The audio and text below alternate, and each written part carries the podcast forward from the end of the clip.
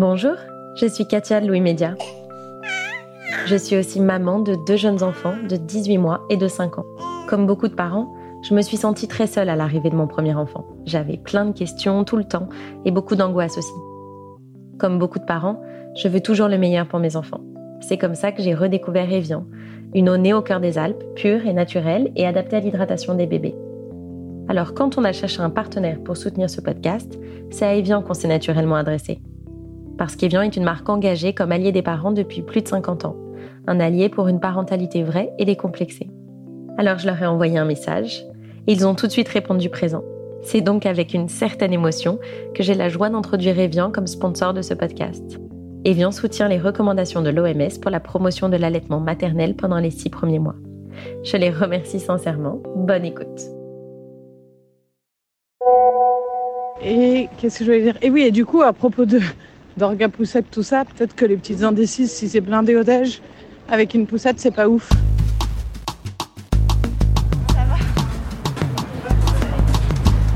Vas-y. Ils nous ont mis là, il n'y avait pas de place euh, à l'intérieur. Oui, c'est bien, hein Ça va Tu peux la mettre derrière? Ouais. T'as pas trop galéré? Euh, non, ça va, j'ai mis 40 minutes, c'est sport quoi, mais ça a été.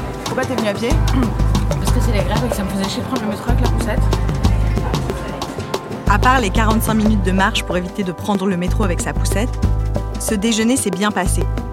Je veux dire de manière fluide. Le bébé d'un mois qui a accompagné mes œufs norvégiens n'a pas pleuré, il ne s'est pas sali, et il n'a pas empêché mon ami de profiter de notre rendez-vous. Ça n'est pas vraiment le souvenir que j'ai de mon congé mat. Qu'est-ce qui t'est arrivé? Mais je me suis fait chier dessus, ça se voit ou pas?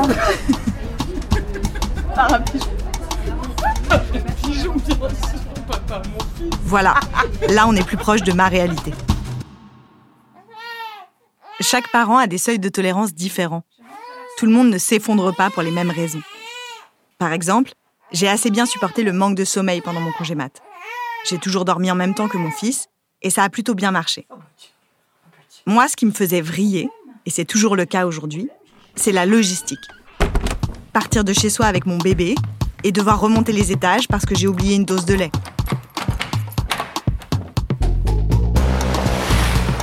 Acheter des couches qui s'échoueront deux minutes plus tard dans le caniveau parce que je ne suis pas Shiva.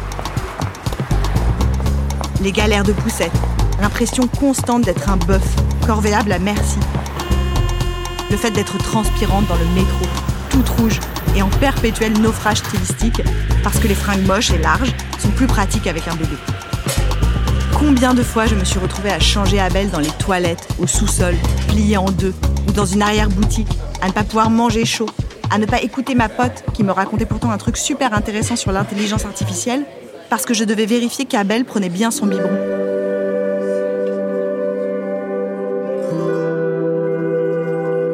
Je suis Marine Revol.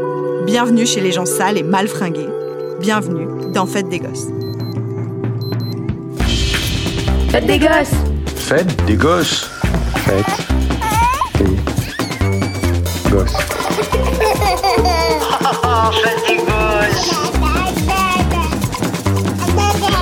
Ouais, euh, faites des gosses. Faites des gosses.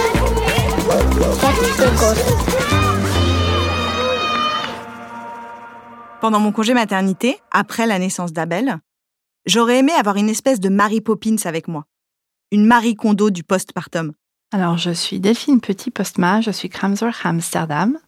Je m'occupe des mamans et des bébés après la naissance, chez elles, au domicile, pendant huit jours. Voilà, quelqu'un comme ça. C'est un service qui est offert par le système euh, de santé néerlandais. Enfin, quand je dis offert, euh, c'est dans les assurances, quoi. Mais c'est remboursé. Ce qui fait quand même la grande différence avec euh, quand on doit payer de sa poche euh, une aide complémentaire, en fait. Delphine Petit Postma est donc Kramzorg. Elle vous expliquera ce que c'est.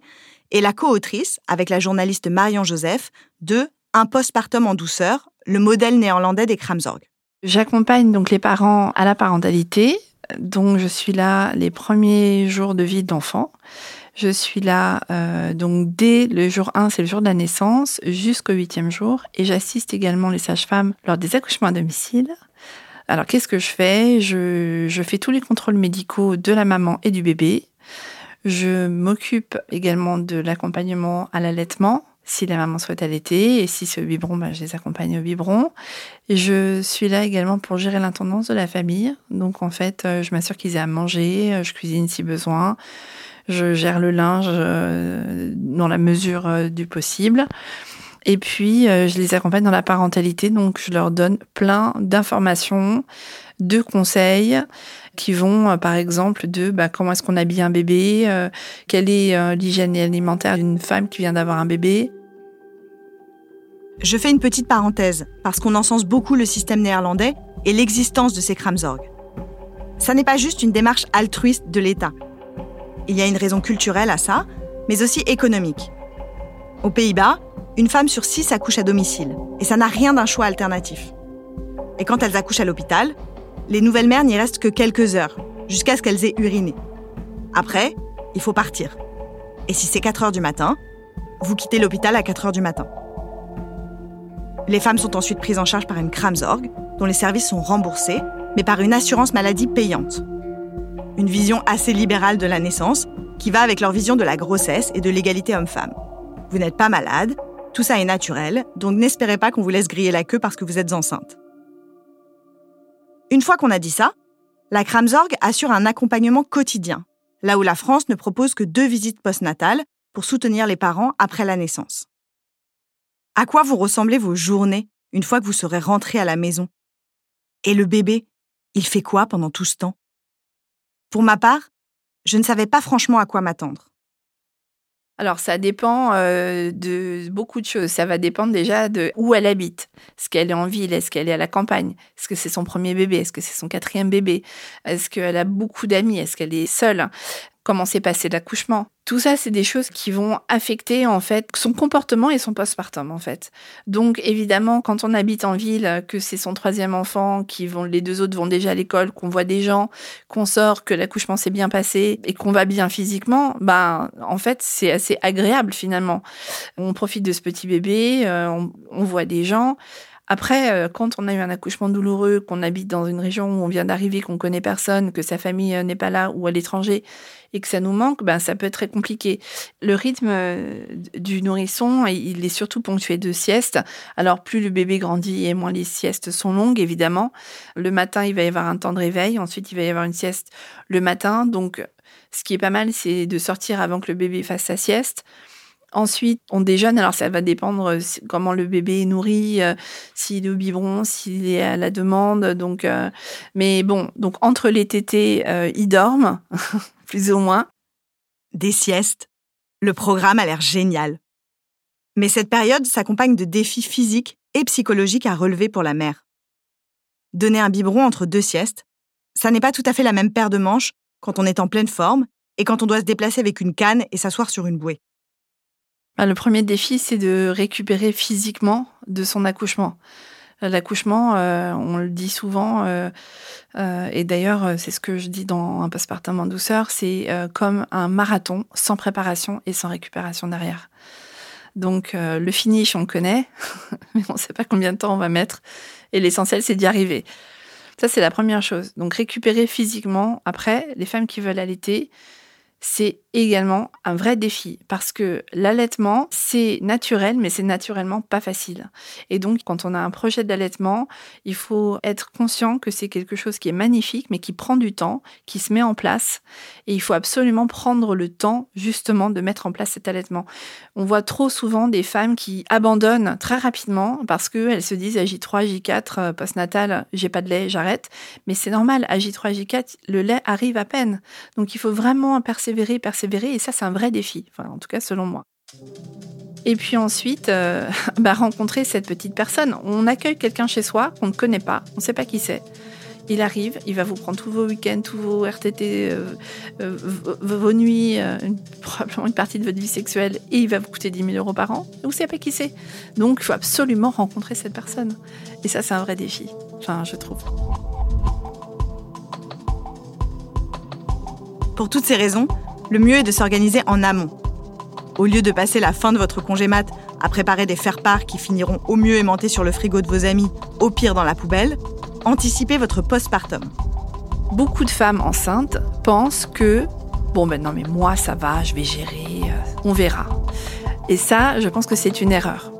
Se préparer, c'est s'entourer de personnes qui vont pouvoir venir nous aider, c'est de préparer à manger avant. Et si on n'a pas de congélateur, on peut très bien euh, avoir au moins une base dans son placard ou au pire avoir des listes de fêtes et qu'on pourra donner aux personnes qui vont venir nous aider et dire voilà, ben ça ce sont les choses qu'on aimerait bien manger. Parce que si on attend d'être dans le postpartum, c'est trop tard. On est submergé par tout ce qui se passe, par la fatigue, par les émotions, par les hormones, par ce petit bébé qui va prendre toute, euh, toute notre énergie et tout notre temps et notre cerveau. Donc, préparer vraiment ça en amont. Et alors, autre chose très importante de préparer en amont, c'est la liste des professionnels à qui on va pouvoir faire appel. J'entends la sage-femme, la PMI, la doula, une accompagnante périnatale. On pourra faire aussi appel à une spécialiste en lactation. Toutes ces personnes, il faudra avoir une liste avant, parce que si on doit chercher quand on est dans le jus, on trouve pas. J'ai envie de dire, c'est presque trop tard. Delphine Petit-Postma va plus loin elle conseille carrément de faire un plan de postpartum. Si vous êtes du genre Monica Geller à étiqueter vos petites cuillères et à classer vos livres par catégorie, vous allez adorer. Sinon, bah vous allez déléguer. Le plan de postpartum, c'est justement d'avoir préparé et anticipé toutes ces choses-là. Qui va venir? Quand? Pour combien de temps? Pourquoi faire? Donc, est-ce que je vais demander à ma copine de venir pour euh, m'aider à étendre une lessive et à me préparer à manger? Est-ce que je vais demander à ma mère de venir passer la journée avec moi? Pour euh, me donner confiance, me cajoler et me permettre de dormir un peu euh, Parce qu'on ne demande pas les mêmes choses aux mêmes personnes.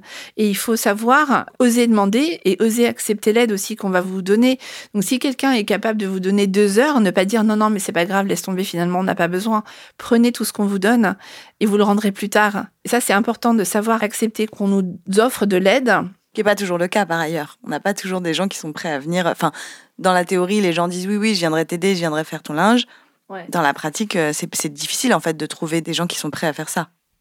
Dans la pratique, c'est vrai que c'est pas forcément facile, surtout euh, avec les vies un peu de fou qu'on a, surtout avec les familles qui vivent aux quatre coins de la France ou d'Europe ou du monde, euh, surtout avec le fait bah, de vivre un petit peu dans un monde où on est un peu égocentré, il hein, faut le dire mais aussi, alors c'est très, néerlandais, les néerlandais disent toujours non tu l'as, oui tu peux l'avoir, ce qui veut dire que si tu demandes pas, tu es sûr que tu n'auras rien. Et si tu demandes, ben sur un malentendu, il y aura peut-être quelqu'un qui va dire oui. Il faut pas oublier que les gens sont souvent de bonne volonté et ont très envie d'aider, mais ils savent pas trop comment faire. Et là, en fait, on leur donne des outils en fait pour nous aider.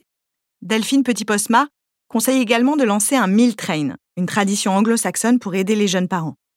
C'est une chaîne de repas qui vont être préparés par vos amis ou votre famille à tour de rôle et livrés tous les jours chez vous. Donc, on va faire par exemple un groupe WhatsApp et euh, le lundi, ça va être Charlotte qui va apporter des lasagnes. Le mardi, ça va être euh, maman qui va apporter une soupe. Et en fait, chacun sait quel jour de la semaine va apporter quelque chose et on peut évidemment se mettre d'accord sur un plus ou moins long terme et également en discuter. Alors, c'est pour ça que le groupe WhatsApp, c'est important parce que bah, si euh, le lundi en question, euh, Charlotte ne peut pas, elle va dire bah, aujourd'hui je peux pas, est-ce que je peux prendre le tour de quelqu'un d'autre?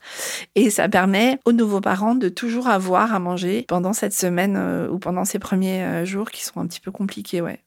Et ça, c'est encore une charge mentale de se de faire un groupe WhatsApp, de dire est-ce qu'un tel peut apporter ça et tout. En général, ça, c'est un truc qui repose encore sur les mères, non?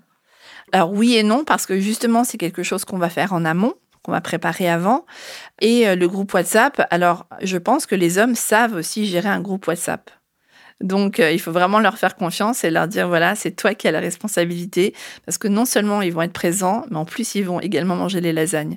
Donc, euh, on peut tout à fait leur donner cette responsabilité. C'est vraiment un travail d'équipe. Je vous ai égrené une liste de choses à préparer avant la naissance. Mais si vous écoutez ce podcast, vous êtes sans doute déjà avec un bébé dans les bras, en train d'errer dans un jogging qui commence à sentir. Alors on fait quoi maintenant? Car Delphine Petit-Postma parlait d'équipe. Mais justement, l'équipe, quand elle existe, est vite séparée. Le coparent bénéficie d'un congé de 28 jours après la naissance depuis le 1er juillet 2021, mais dont seulement 7 sont obligatoires. Et c'est là que la vie se complique. Déjà pour le sommeil. Dans une étude publiée en 2022, l'IFOP révèle que 44% des mères sont les seules à se lever la nuit quand un bébé pleure. D'ailleurs, en moyenne, les mères mettent 4 minutes et 30 secondes à rejoindre leur enfant lorsqu'il pleure, contre 8 longues minutes pour les pères. Imaginez donc une fois leur congé terminé. À ce moment-là, dormir devient un stratégo. On dit souvent aussi aux, aux mères qu'il faut faire des siestes et dormir en même temps que le bébé. Mais souvent, j'ai l'impression que les fenêtres, du coup, sont un peu courtes. C'est-à-dire qu'il y a un truc où on le couche, finalement, on va étendre une machine, en fait, on revient, on n'a même pas trop le temps de s'endormir. Enfin, comment on peut faire pour que ce soit plus fluide, ce, ce truc-là des siestes? Bah En fait, tu as donné la réponse dans la question. On le couche, on va étendre une lessive, on n'arrive pas à s'endormir. Donc, en fait, la lessive, on attend, on ne l'étend pas.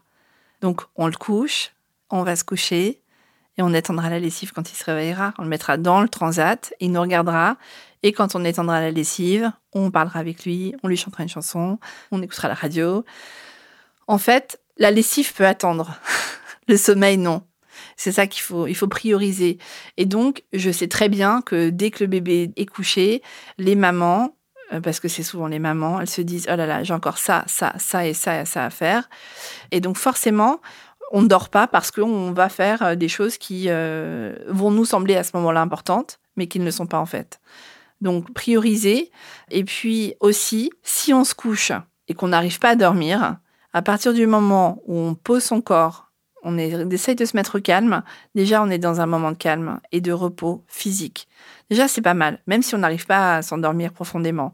Euh, on peut très bien faire euh, se mettre un podcast justement, ou alors faire une euh, écouter une méditation, ou, ou lire un livre. Ça aussi, ça va nous détendre.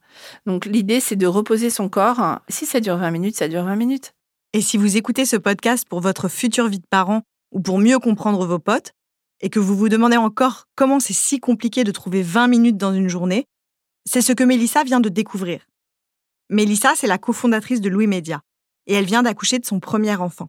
À chaque fois, les gens disaient ça, mais euh, non, mais t'as plus le temps pour toi. Je me dis, mais comment c'est possible? Enfin, je veux dire, changer une couche, donner un biberon, ça prend pas tant de temps que ça. Et en fait, tu te rends compte que bah, donner un biberon, c'est euh, vite 15 minutes, puis il faut qu'elle fasse un rot, donc en fait, ça fait une demi-heure. Et puis après, il faut la changer, donc tu la changes, tu changes la couche, et donc si elle te fait pas un pipi dans pendant que tu changes la couche et qu'il faut tout changer, changer tous ses habits, tout ça, ça prend vite une heure, et en fait, euh, une heure plus une heure plus une heure, plus le sommeil, plus euh, manger, plus prendre des douches, je pensais jamais que le temps passerait si vite.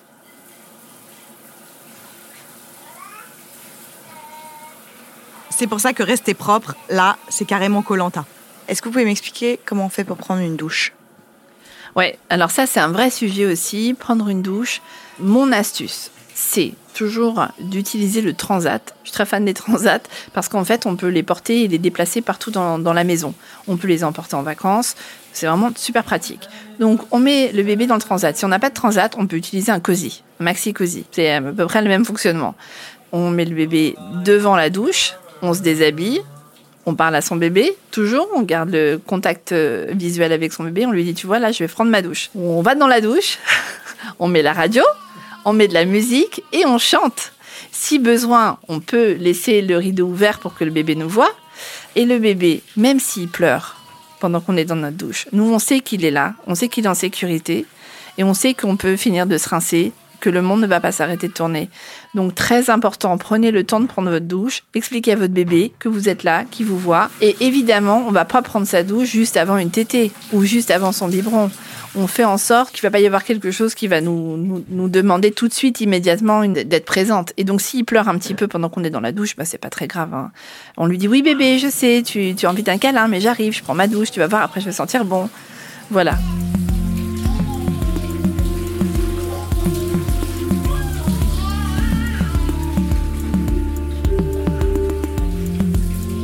Faites des gosses Faites des gosses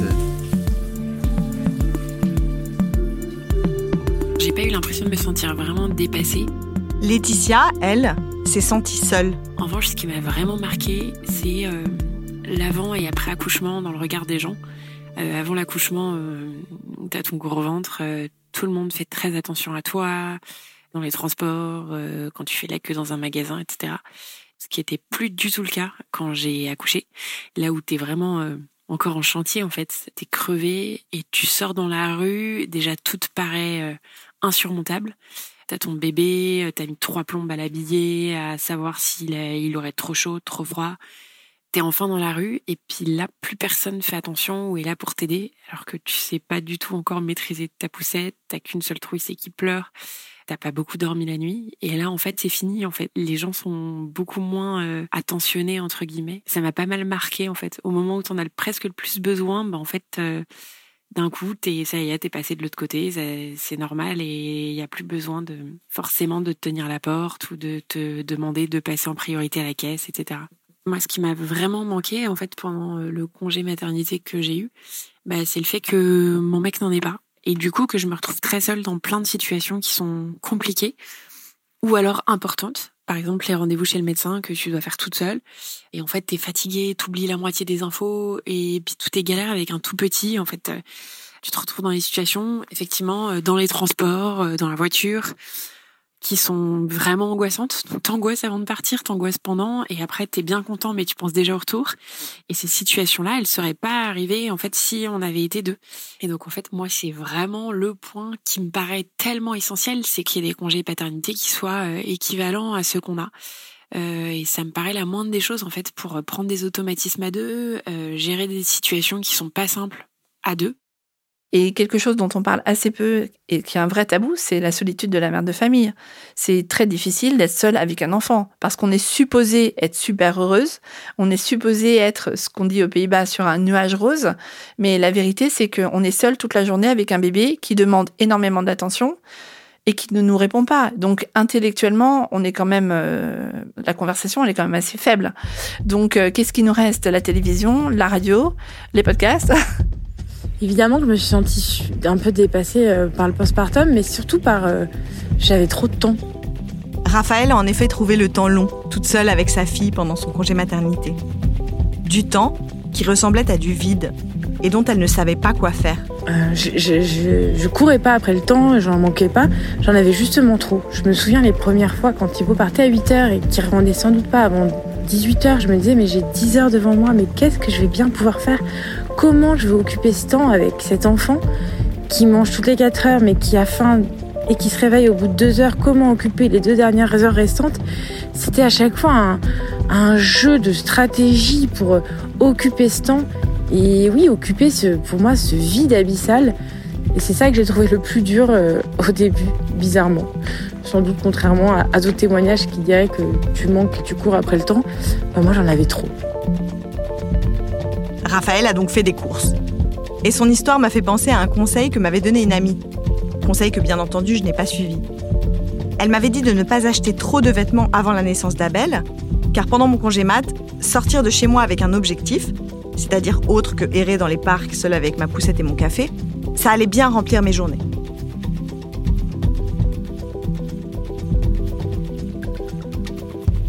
La gestion du temps, c'est aussi la plus grande difficulté de Mélissa l'arrivée de son enfant a complètement bouleversé son rapport au temps. Et se sentir dépendante de l'agenda de sa fille, c'est pour l'instant compliqué à accepter pour elle. Sophia, elle a 12 jours et donc quand elle est arrivée, on était à la maternité. À la maternité, ton organisation, en fait, elle est complètement dictée par euh, bah, l'agenda de l'infirmière qui passe, l'auxiliaire de périculture, le pédiatre. Et ça, ça me rassurait parce qu'en fait, j'avais rien à penser si ce n'est qu'à regarder Sophia quand elle est née. Et depuis qu'on est rentré à la maison, en fait, euh, avant, bah, j'organisais mes journées comme je voulais. Et en fait, j'avais pas mesuré à quel point euh, j'allais vraiment être sur son agenda à elle.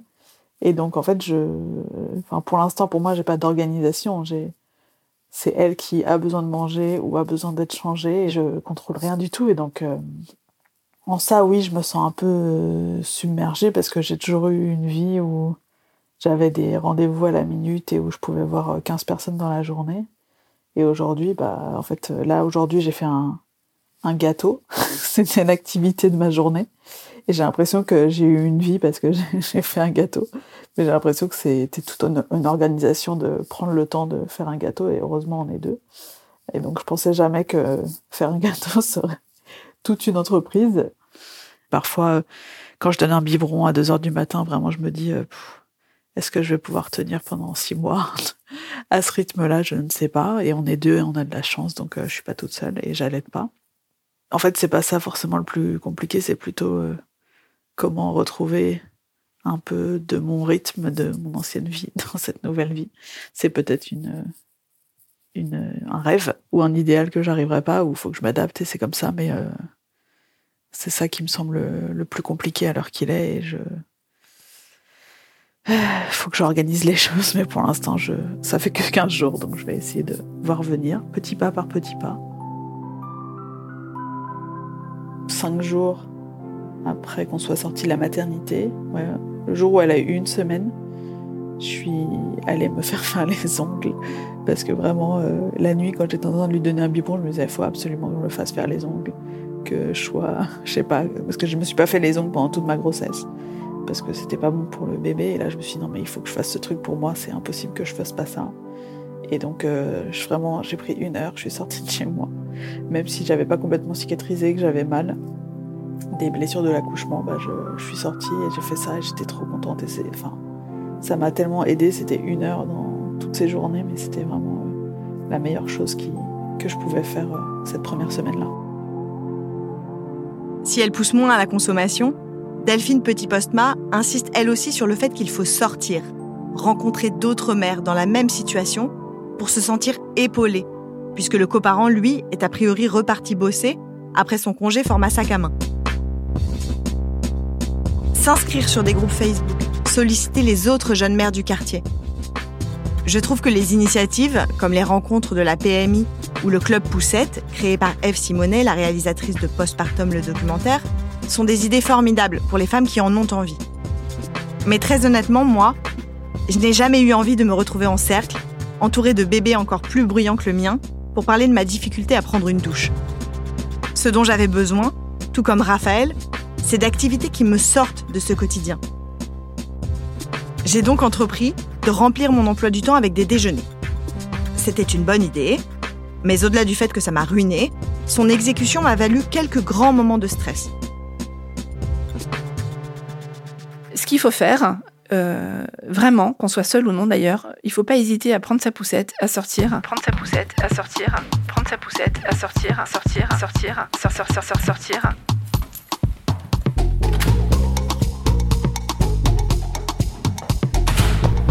Une sortie en poussette, ce qui va surtout être important, c'est que le bébé soit bien couvert. je suis aux Pays-Bas, donc euh, c'est normal que je dise ça, mais donc euh, de bien couvrir. Effectivement, dans le sac à langer, on prend euh, ben, de quoi le nourrir, de quoi s'hydrater si on allait, donc de l'eau pour nous, une ou deux couches, un tapis de linge des lingettes, parce que c'est ce qui est le plus pratique quand on sort, une tenue de rechange et un, un, un linge hydrophile. Il n'y a pas besoin de déménager la maison. Si on a ça et si on laisse ça dans son sac, on n'a pas besoin de préparer tout le temps le sac. On vérifie, on réactualise. Mais normalement, il n'y a pas besoin à chaque fois de tout remettre. Et normalement, pour une sortie d'une après-midi, ça, ça, doit suffire. Surtout qu'on vit dans un pays où si on a vraiment besoin de quelque chose, on peut l'acheter. Je pense qu'on se met aussi beaucoup trop de pression sur euh, il faut que ce soit parfait. On peut sortir sans que ce soit posté sur Instagram. Ça va bien se passer. Pour ne pas rester seule, Laetitia a parcouru la France. Elle a rendu visite à ses parents, à ses amis. Et les transports, ça a été sa plus grande difficulté. Les transports en général, euh, je trouve ça très très compliqué quand on est seul. Ça peut être le train, la voiture.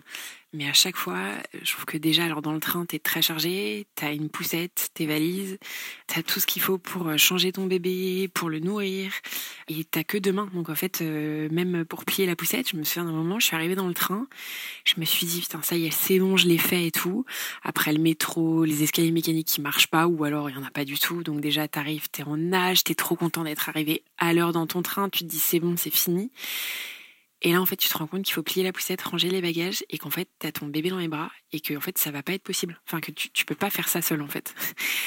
Et je me suis retournée, j'ai vu un, un monsieur qui doit avoir 50 ans, je connaissais pas du tout, et en fait, je me suis dit, mais je n'ai pas d'autre solution. Je peux pas lui expliquer comment plier la poussette. Je n'ai pas d'autre solution que de lui confier ma fille, en fait. Et euh, c'est ce que j'ai fait. Il était très gentil et très content de pouvoir aider, et, et ravi d'avoir un bébé aussi dans les bras. Et du coup, je, bah, en fait, je lui ai laissé, je pense, peut-être euh, ouais, 3-4 minutes, le temps de plier la poussette. Euh, et ranger les bagages. Je pense que ma fille devait avoir deux mois. Et après, euh, du coup, il a pu m'aider à m'installer aussi. Et, voilà, mais en fait, t'as pas d'autre choix que de demander de l'aide à des gens que tu ne connais pas et potentiellement aussi de leur confier ton enfant, quoi. Et je pense que le summum du burlesque, c'est euh, quand tu veux aller aux toilettes et que t'as ton tout petit bébé qui est avec toi et que en fait tu te dis mais je ne vais pas pouvoir ne pas y aller c'est presque comique en fait, euh, là du fait que tu te sens extrêmement seule.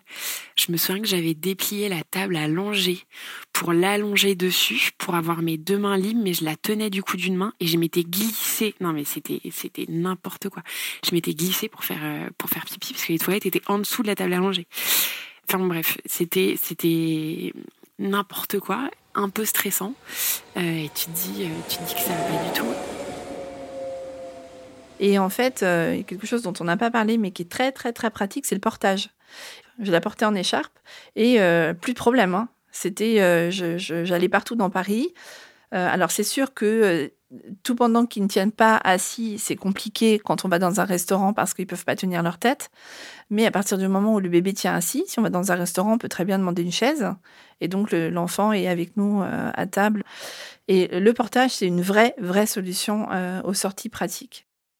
Alors parlons-en du portage. Cela fait aussi partie des choses que l'on m'a conseillées. Au début, ça ne m'emballait pas franchement.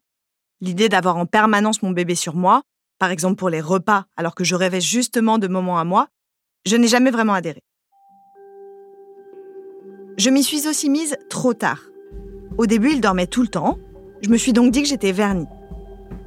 Mais quand sont arrivés les pleurs du soir et le début de ma descente dans le trou de fumier de la maternité, j'ai voulu lui redonner une chance à cette bonne vieille écharpe. Et là, il était trop tard. Abel l'a refusé. Il se sentait compressé, car je ne l'y avais pas habitué assez tôt. Ce qui est sûr, c'est que ça, ça fait du bien au bébé, ça fait du bien aux parents parce que du coup on a les mains libres. Là encore, le père ou la deuxième maman peut tout à fait porter le bébé, donc c'est pas quelque chose qui va être inhérent à la mère, à la maman. Euh, et puis, euh, bah, surtout quand on a plusieurs enfants, euh, il faut aussi euh, se rappeler que quand, euh, quand on a un troisième qui naît, il y en a deux autres dont il faut s'occuper. Et le tunnel de 18-20 heures, il est toujours là. Et c'est aussi à ce moment-là que notre bébé va vouloir notre aide ou en tout cas notre euh, notre attention. Et donc moi, avec mon dernier, c'était euh, je l'avais en écharpe et je faisais les devoirs de l'un, le bain de l'autre et mon bébé en écharpe. Mais j'avais pas d'autre solution. Et jusqu'au retour du, du père, j'étais obligée de gérer comme ça euh, et ça se passait très bien. Surtout qu'en plus, on peut aussi mettre le bébé en couche et être, alors soit le père, soit nous, en, en topless, quoi, enfin en nu. Et donc, ça fait aussi du pot à pot. L'enfant est très proche du cœur, donc il entend les battements du cœur. Il est bercé par les mouvements du corps tel qu'il l'était dans le ventre de la maman. Et donc forcément, ben, c'est des choses qui le rassurent. Peut-être que c'est votre premier enfant. Ou peut-être que vous en avez déjà un, voire deux, avant celui qui vient d'arriver ou qui arrive. Et là, je vous entends vous dire, mais de quoi elle me parle avec son problème d'écharpe et de douche trop courte pour poser son masque hydratant? Ce qui est encore plus dur qu'un postpartum, selon Delphine Petit-Postma, c'est un deuxième, voire un troisième ou un quatrième pour les plus folles ou les plus riches d'entre nous. Toujours selon l'IFOP, la gestion des aînés représente la difficulté majeure de 51% des sondés. Et selon Delphine Petit-Postma, pas uniquement parce qu'on manquera de bras ou de sommeil. Parce qu'en fait, on va culpabiliser de ne pas passer assez de temps avec les aînés, de ne pas être présente avec son bébé comme on était présente avec son premier. Et je vous rassure, euh, l'amour ne se divise pas mais se multiplie. Alors, l'astuce de l'organisation avec les aînés, euh, c'est toujours euh, d'avoir un réseau. Réseau de maman, réseau de copines, réseau de voisins. Ça, c'est très important de savoir qu'il y a des personnes sur qui on peut compter, mais aussi qu'elles savent qu'elles peuvent compter sur nous s'il y a besoin. Ça, c'est super important parce que quand il y a des problèmes de garderie, de crèche, de grève, euh, c'est sympa de savoir qu'il y a des gens sur qui on peut compter. Donc, de se créer ce réseau de copains, de, de copines, c'est hyper important, peu importe où on vit c'est partout. Il y a des groupes Facebook dans tous les quartiers, euh, dans les petites villes, etc. Donc, euh, même quand vous êtes à l'étranger, il y a des groupes de Français euh, ou d'expatriés. Donc, Voilà, ça c'est la, chose la plus importante. Après, ben, anticiper ses courses, faire des listes, se faire livrer, anticiper les menus, parce que ce qui va être le plus difficile, ça va être ce qui est récurrent, ce qui revient tout le temps. Donc, qu'est-ce qu'on mange? À quel moment? Il faut manger équilibré, il faut cuisiner. Donc, tout ça, c'est des choses qu'on va organiser avant. On peut faire du batch cooking, donc c'est-à-dire préparer les week-ends, toutes les bases qu'on va mettre dans le réfrigérateur et après on aura juste besoin par exemple de préparer euh, des pâtes ou du riz, euh, mais on aura déjà les sauces, on aura déjà la viande de prête, etc. Ça c'est vraiment très efficace. Autre chose qui est très importante, les aînés par exemple, on essaye de, si on en a un ou deux, quand on fait le bain, ben, on essaye de faire ensemble. Ensuite, les vêtements des enfants pour le lendemain, on les choisit la veille, on les prépare la veille. Et comme ça, il n'y a pas de discussion. On peut aussi préparer, par exemple, mettre le petit déjeuner, préparer la table du petit déjeuner la veille. Donc une fois qu'on a débarrassé le dîner, on prépare la table du petit déjeuner. Comme ça, le matin, en fait, on a juste à faire réchauffer. Euh, voilà, donc tout ça, c'est des petites choses qu'on anticipe. Et puis, euh, bah, les enfants, en fonction de leur âge, ils peuvent aussi participer, hein, mettre leurs vêtements dans le bac à linge, euh, débarrasser leurs assiettes. Tout ça, c'est des choses qui font partie de l'éducation. Et c'est important de leur apprendre et de leur demander de participer. Ça fait partie de la vie.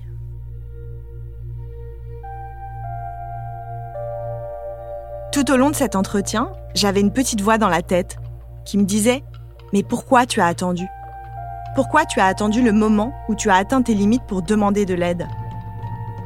Pendant mon postpartum, à chaque galère, à chaque coup d'œil à l'horloge qui m'indiquait qu'il me restait deux heures avant qu'Abel se couche, je me disais Ça va passer.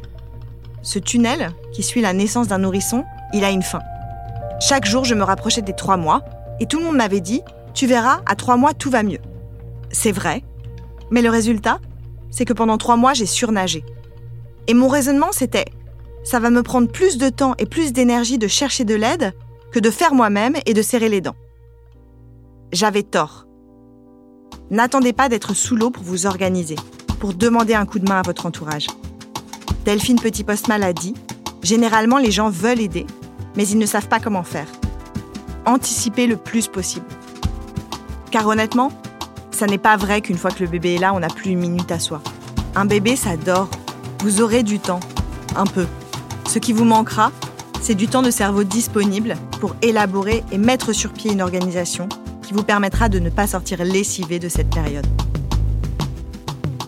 Je suis Marine Revol et vous venez d'écouter Fête des Gosses. J'espère que ça vous a plu et que vous n'hésiterez plus à demander de l'aide que vous installerez votre petit déjeuner la veille sur la table comme une vieille personne, certes, mais une vieille personne qui se facilite un peu la vie avec un nourrisson et un plancher pelvien à rénover.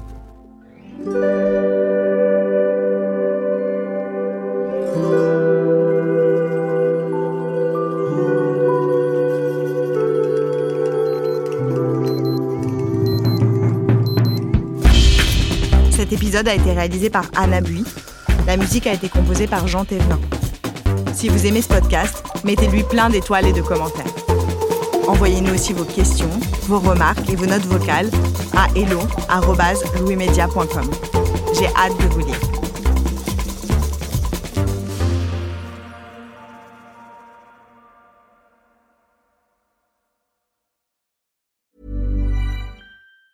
Planning for your next trip? Elevate your travel style with Quince. Quince has all the jet setting essentials you'll want for your next getaway, like European linen, premium luggage options, buttery soft Italian leather bags, and so much more. And it's all priced at 50 to 80% less than similar brands. Plus, Quince only works with factories that use safe and ethical manufacturing practices. Pack your bags with high-quality essentials you'll be wearing for vacations to come with Quince. Go to quince.com slash trip for free shipping and 365-day returns.